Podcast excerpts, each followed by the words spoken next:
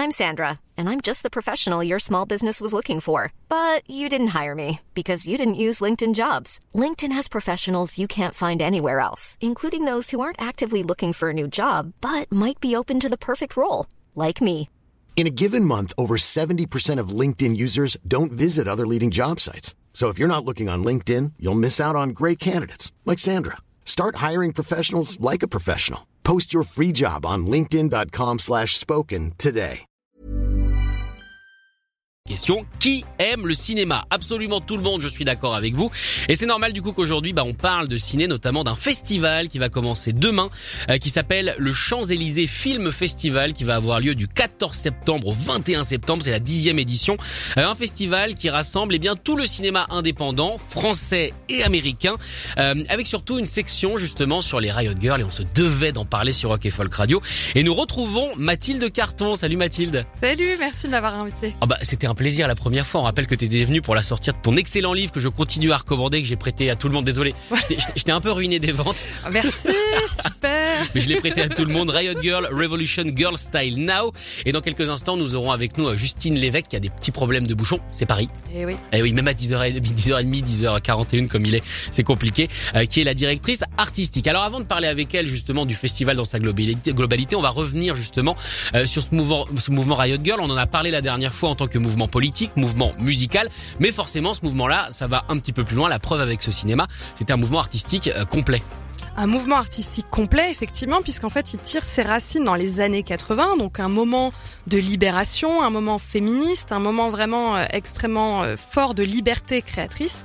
Et donc, on va y avoir tout un tas de femmes à la fois musiciennes, à la fois participantes, et aussi, pourquoi pas, cinéastes, et qui vont essayer de montrer autre chose que l'image sempiternelle de la femme plus particulièrement dans ces espèces de, de milieux interlopes, dans ces milieux de la nuit, et faire un petit peu autre chose que la groupie, la pute, euh, ou la bonne copine qui sort pas. Donc là, effectivement, on va rentrer dans un cinéma qui va mettre en avant l'érotisme au féminin, qui va aussi mettre en avant la prise de risque. C'est un petit peu ce que racontait Virginie Despentes, quoi. Oui. Finalement, euh, être libre, c'est prendre le risque de sortir le soir et potentiellement d'être violé. Et en fait, ce cinéma-là, dans les années 80, met effectivement en avant cette idée-là. Le- le- la nuit est dangereuse pour les femmes, mais la nuit est, comme toujours, euh, source de tout un tas de moments sympas aussi. Et c'est très attirant la nuit. hein. On, on- on l'a notamment vu avec euh, malheureusement cette période de confinement on n'a pas eu accès euh, à nos activités nocturnes. Qu'est-ce que ça fait du bien quelque part de retrouver la nuit aussi quand même. Exactement, exactement. Et donc du coup, dans le cadre du festival, il va y avoir toute une, ta- tout un, comment dire, une thématique Riot Girl, donc consacrée à ces femmes avant-gardistes, euh, d'une certaine manière. Il va y avoir cinq films, donc par cinq cinéastes que peut-être vous ne connaissez pas, mais que vous devriez connaître. En tout cas, il y en a une, c'est sûr, dans le lot, en tout cas pour euh, pour tous les auditeurs de Rock and Folk que vous connaissez, c'est forcément Penelope puisque Eh oui. c'est elle qui a réalisé Wayne's World. Mais avant ça, d'ailleurs, quand elle a récupéré, disons, le geek de Wayne's World, c'est d'abord et avant tout parce qu'elle avait réalisé donc trois, enfin deux docus, puisque le troisième va sortir plus tard, sur le Decline of Western Civilization, donc en fait le déclin de la civilisation occidentale. Et effectivement, donc cette femme-là va être très importante avec son cinéma et tout ce qu'elle va pouvoir montrer. Et, euh, et salut Justine. Justine qui vient d'arriver avec nous en studio. Les bouchons n'ont pas réussi à l'empêcher de venir puisqu'elle est là. Bonjour Justine. Bonjour, excusez-moi. Il n'y a pas de problème, on parlait justement du mouvement Eh ben, c'est punk, c'est arrivé comme ça, quoi. voilà, exactement. C'est c'est c'est T'aurais ce pu le faire en hélicoptère, il y aurait eu un peu plus de panache, ça aurait rendu hommage à Belmondo, ça aurait été Ah bah, alors là, ça aurait été le, le top. Je suis pas sûr qu'on aurait réussi à avoir le, le plafond. Donc du coup Mathilde, tu disais. Oui, donc en fait, je vous présentais les films euh, effectivement qui font partie de la section Riot Girls, donc avec Penelope Ferris bien sûr et le déclin de la civilisation occidentale, où là pour le coup ça va être très rigolo parce qu'on va pouvoir être banguer un petit peu. Ensuite, euh, il y a euh, à la fois donc comme c'est effectivement la spécialité de ce festival de cinéma qui est donc franco-américain, vous allez évidemment avoir des cinéastes françaises, euh, en l'occurrence Virginie Thévenet qui en plus nous fait l'honneur d'être là, donc ça va être plutôt très très chouette aussi. Elle, pour le coup, c'est une actrice que peut-être vous avez vue dans le cinéma d'Éric Romer, euh, donc plutôt euh, auteur français, euh, un télo années 80 et beau, très proche toujours. de Godard, très proche de toute cette bande des années 80, absolument. ouais. Voilà, et qui elle du coup est passée derrière la caméra avec un film qui s'appelle La Nuit porte Jartel, euh, qui suit cette femme qui s'appelle Jézabel dans les rues de Paris, un peu interlope encore une fois des années 80.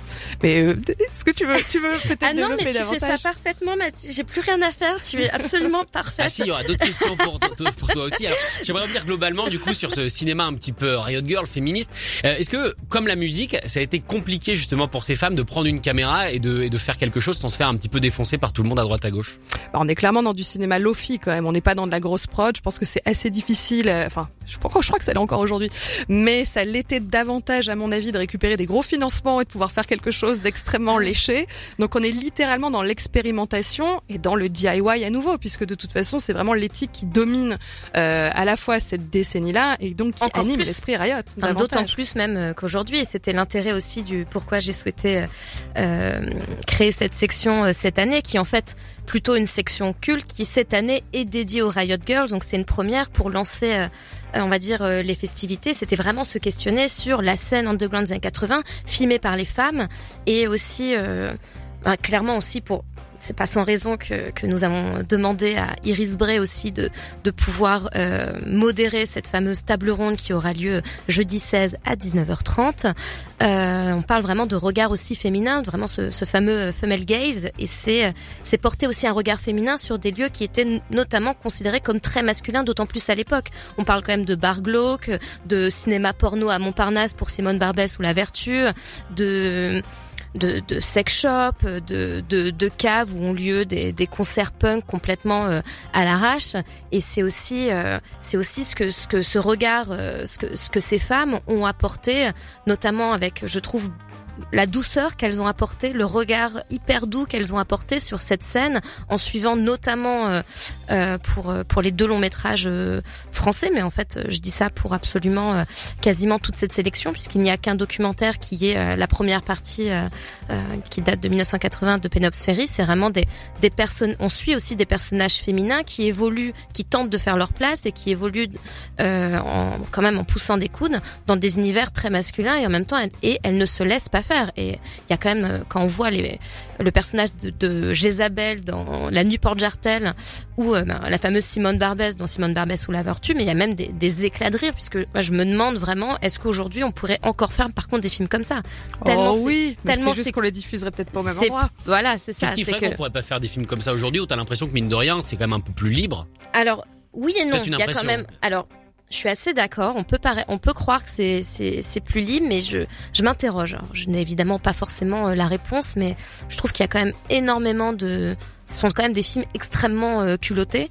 Euh, enfin, ben, par exemple, La Nuit Porte Jartel euh, commence sur euh, un sondage euh, sur le sexe dans la rue, euh, où justement elle pose des questions euh, absolument euh, euh, irrévérencieuse bah, je- j'ai pas forcément- mais en fait, elle- très crûment, elle va interroger des hommes sur euh, sur bah, sur leur rapport au sexe, sur le nombre de fois où ils vont faire l'amour euh, euh, par semaine, C'est un par vrai jour. C'est un, c'est un vrai vrai sondage et en fait, ce personnage est est, est tellement un- un- une femme libre, libérée, qui qui assume complètement euh, ses désirs, sa sexualité et qui justement emmène dans une virée euh, initiatique, euh, presque érotique. Mais ce n'est pas un film érotique, hein, puisqu'on a tendance un petit peu quand même à à confondre les choses par rapport à la nuit de Port-Jartel, puisque pour moi c'est- un film audacieux, libre, qui qui en fait nous donne aussi à voir euh, les choses un petit peu autrement. Enfin, pour ma part, j'ai eu la sensation, je me pose la question vraiment aussi de l'aspect documentaire de tous ces films. Il s'agit de fiction, mais elles vont filmer euh, un Paris que je n'ai pas moi qui suis euh, euh, pas originaire de Paris et euh, qui n'était pas née au moment où ces films C'est surtout ça. C'est surtout ça. Même si t'es de Paris, si t'es pas né, t'es pas né. Euh, je, je n'étais pas née encore euh, au moment où ces films ont été tournés. Je m'interroge vraiment sur l'aspect documentaire euh, et, euh, et la richesse euh, documentaire de, de chacun de ces longs métrages, que ce soit à Paris, en Californie évidemment pour Penops Ferris, mais là l'aspect documentaire n'est même pas à questionner puisque c'est un documentaire qui aujourd'hui est, un, est quand même diffusé dans les musées et, Oui. et c'est c'est- la trilogie C'est la ça. trilogie de Penelope Ferry, c'est quand même euh, absolument euh, édifiante et nous donne à voir des images euh, d'une richesse incroyable, notamment pour euh, pour euh, pour sentir aussi euh, euh, en trois temps, euh, on va dire l'état des lieux d'une jeunesse euh, euh, en rébellion, mais aussi un petit peu à l'abandon. aussi. Donc c'est ce que ça dit aussi politiquement, puisque ce sont aussi pour moi des documents euh, sociologiques et politiques d'une très très grande richesse. Mathilde, Justine, vous restez avec nous. Euh, on va revenir évidemment sur ce mouvement Riot Girl. On va revenir également sur le Champs-Élysées Film Festival qui démarre, je le rappelle, demain du côté des Champs-Élysées à Paris. Mais avant ça, on va écouter de la musique, évidemment de la musique Riot Girl que j'ai pioché dans ton livre. On va écouter c'était le groupe Shampoo qui faisait partie de la deuxième vague ou troisième vague, ça dépend où situe la, la première. Oui, exactement, au moment où la Britpop explose. Donc on est, on est après les américaines, on est déjà dans la digestion par le mainstream, effectivement, de cette scène qui est tellement drôle et qu'on a, sur laquelle on a envie de pogoter énormément en, levant le point. C'est intéressant, je trouve, de le faire cette année. Je sais pas depuis combien de temps euh, ce festival est prévu, mais ça fait quand même écho à la Palme d'Or de Julia Ducournau et de la performance d'actrice extraordinaire d'Agathe Roussel notamment. Absolument, Agathe Roussel qui en plus est dans notre jury long métrage. Eh mais tout ça est un concours de circonstances absolument magnifique. En fait, pour tout vous dire, euh, Riot Girls, cette section, nous aurions dû euh, la faire en 2020. Elle est prête depuis un an, mais euh, l'édition online que nous avons faite du coup en juin 2020 nous a clairement incité à la garder précieusement, puisque nous sommes vraiment sur une section événementielle que l'on souhaitait vraiment célébrer en salle et pouvoir faire vraiment découvrir ou redécouvrir ces bijoux indépendants sur grand écran en public parisien et j'espère euh, de la France entière. Mais si déjà les Parisiens sont là, moi je serais la plus contente. Oh bah, je pense qu'ils vont venir, hein, c'est sûr. Moi clairement, euh, la plupart des films dont vous avez parlé, je peux vous le mentir, voir quasiment tous, je les ai jamais vus. J'ai vu euh, les petits extraits qu'on peut trouver sur internet, mais j'ai jamais vu dans la globalité. Comme tu disais, c'est très difficile de, de, mettre la main sur sur les copies. D'ailleurs, pourquoi pourquoi alors que ces films sont aujourd'hui au rang de culte Pourquoi c'est difficile de mettre la main sur une copie? Bah, C'est aussi avoir de manière de manière de manière générale dès qu'on tombe un peu plus dans le cinéma de patrimoine, surtout des films qui qui, qui n'ont pas nécessairement connu une distribution euh, grandiloquente euh, à une certaine époque, forcément, à un moment donné, euh, il n'y a pas nécessairement eu un travail de restauration, recherche de copies, de, de, enfin voilà, pour chaque film a sa particularité. certains, ça a été un peu plus difficile, d'autres, évidemment, ils sont projetés pour la première fois en France sous-titrés français, ce que nous avons, par exemple, sous-titré nous-mêmes un certain nombre de films euh, américain de cette section euh, Riot Girls. Donc euh, l'idée c'était vraiment d'être, de se positionner dans l'événementiel et faire revenir aussi. Euh, Virginie Thévenet, Marie-Claude Treilloux qui seront présentes pour présenter leur film. Ces longs métrages seront suivis seront suivis d'une rencontre avec chacune des réalisatrices où le public pourra vraiment venir à leur rencontre, leur poser des questions puisque c'est aussi par exemple Virginie Thévenet a clairement aussi quitté le circuit le circuit du cinéma. Aujourd'hui, elle est elle est davantage peintre. Mhm. euh, si, euh, j'allais dire Simone Barbès, Marie-Claude Treilloux, euh, qui a continué pour sa part à faire un certain nombre de documentaires. Euh, n'a pas forcément suivi cette veine très années 80. Donc euh, c'est aussi des films comme euh, comme je le disais juste avant, des films qui sont euh, qui ont mis un peu plus de temps, surtout pour les deux films les deux films français de cette sélection, qui ont mis un peu plus de temps peut-être à trouver leur public, qui aujourd'hui sont vraiment considérés comme des, des trésors cachés enfouis du cinéma français. Par exemple Simone Barbès ou La Vertu, c'est un des films favoris de Yann Gonzalez, d'Alain Guiraudy, Serge Boson. Ce sont pour eux vraiment un film emblématique du cinéma français. Et ce qui est fascinant, c'était aussi la raison, en fait, c'est aussi la raison de la création de cette section, puisque nous sommes un festival de cinéma indépendant français-américain. On se positionne comme étant une plateforme de rencontre de la jeune création, être un lieu, voilà, de, de rencontre de, de, de, cette jeunesse française, américaine, euh, cinéma et musique, de, de, de mettre en lumière, de célébrer euh, la jeune création, les talents émergents, et euh, que ce soit une superbe fête pendant une semaine sur les Champs-Élysées.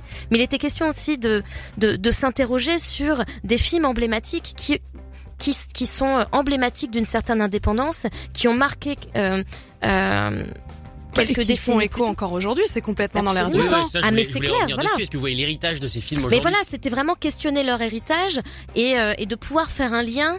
Euh, alors oui, on tombe dans le cinéma de patrimoine, mais on est quand même sur des, des, des, des décennies très très récentes qui en plus ont, ont, marqué de manière très très forte et le cinéma et la musique. Les années 80 sont quand même absolument emblématiques à de nombreux niveaux euh, et notamment par exemple pour la plupart des artistes français côté musique que l'on programme. Euh, je pense pas, je pense pas qu'il y ait un seul artiste qui ne cite pas euh, un artiste des années 80 en référence euh, musicale absolue. Donc euh, il y avait vraiment une question aussi de de de de, de s'interroger et de et de remettre sur le devant de la scène des films emblématiques d'une certaine indépendance et de de voilà de créer encore une nouvelle rencontre. Justine, Mathilde, merci beaucoup d'être venue pour parler euh, du Champs-Élysées Film Festival. Franchement, moi j'ai envie de voir tous les films. Ça commence demain, ce sera au Champs-Élysées évidemment, dans quatre cinémas. Absolument, sur toute l'avenue des Champs-Élysées. Et vous pouvez évidemment aller sur le site voir les séances qui vous, bah, qui vous intéressent. Mais Et allez tout voir. Mathilde qui fera partie de la Oui. table ronde. Oui, de la table ronde et je suis aussi jury presse. Donc moi, faut que je vois tous les autres films en plus de ce Riot Oh, Girl. ça va, il y a pire. Ah non, tu rigoles, c'est le meilleur job. Allez, se quitte.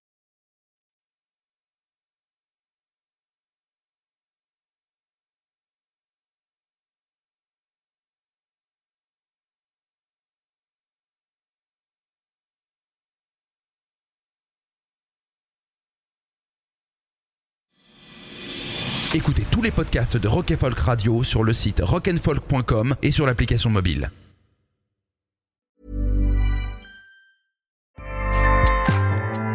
ACAST powers the world's best podcasts. Here's a show that we recommend.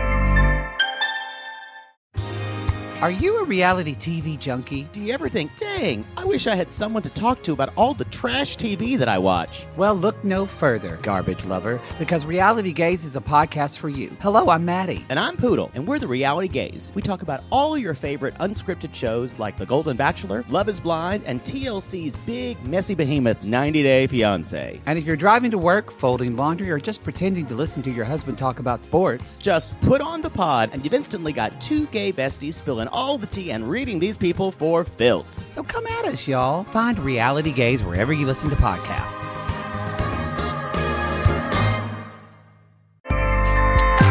ACAST helps creators launch, grow, and monetize their podcasts everywhere. ACAST.com.